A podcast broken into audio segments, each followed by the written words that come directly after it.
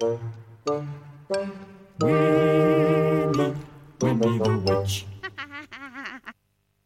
Winnie the Witch, written by Valerie Thomas and illustrated by Korky Paul. Winnie the Witch lived in a black house in the forest. The house was black on the outside and black on the inside. The carpets were black, the chairs were black, the bed was black, and it had black sheets and black blankets. Even the bath was black. Winnie lived in her black house with her cat Wilbur.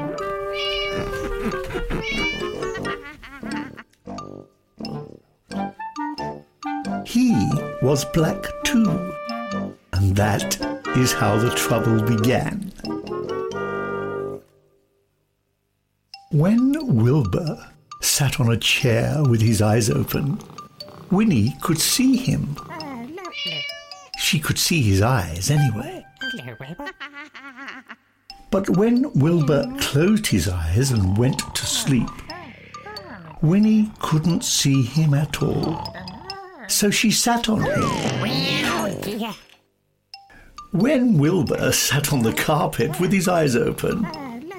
Winnie could see him. Well, she could see his eyes anyway. But when Wilbur closed his eyes and went to sleep, Winnie couldn't see him at all. So she tripped over him. One day, after a nasty fall.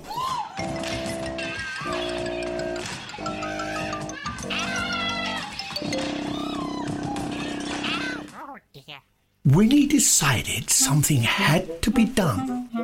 She picked up her magic wand, waved it once, and. Wilbur was a black cat no longer. He was bright green. Perfect. Now, when Wilbur sat on a chair, Winnie could see him. Hello, Wilbur. When Wilbur slept on the floor, Winnie could see him. Oh, there you are. And she could see him when he slept on the bed. But Wilbur was not allowed to sleep on the bed. Tut, tut. Naughty, naughty. So Winnie put him outside. Outside in the grass.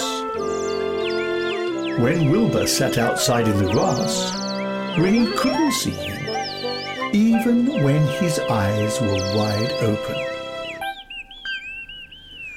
Winnie came hurrying outside, tripped over Wilbur, turned three somersaults, and fell into a rosebush. This time, Winnie was furious. She picked up her magic wand, waved it five times, One, two, three, four, five. and Abracadabra. Wilbur had a red head, a yellow body, a pink tail, blue whiskers, and four purple legs. That's better. But his eyes were still green.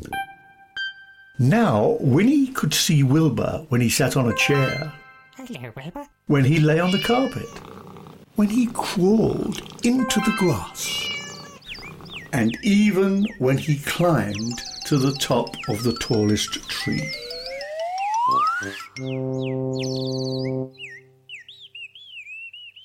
Wilbur climbed to the top of the tallest tree to hide.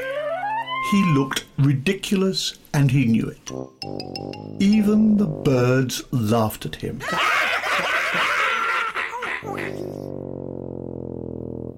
Wilbur was miserable.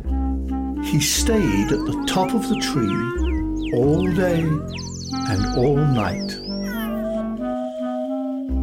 Next morning, Wilbur was still up the tree, and Winnie was worried. She loved Wilbur and hated him to be miserable. Yeah, I love him so much. Then Winnie had an idea. She waved her magic wand, and Wilbur was a black cat once more. He came down from the tree purring. Then Winnie waved her wand again and again and again. Now, instead of a black house, she had a yellow house with a red roof and a red door. The chairs were white with red and white cushions. The carpet was green with pink roses. The bed was blue with pink and white sheets and pink blankets. The bath was a gleaming white. And now Winnie can see Wilbur no matter where he sits.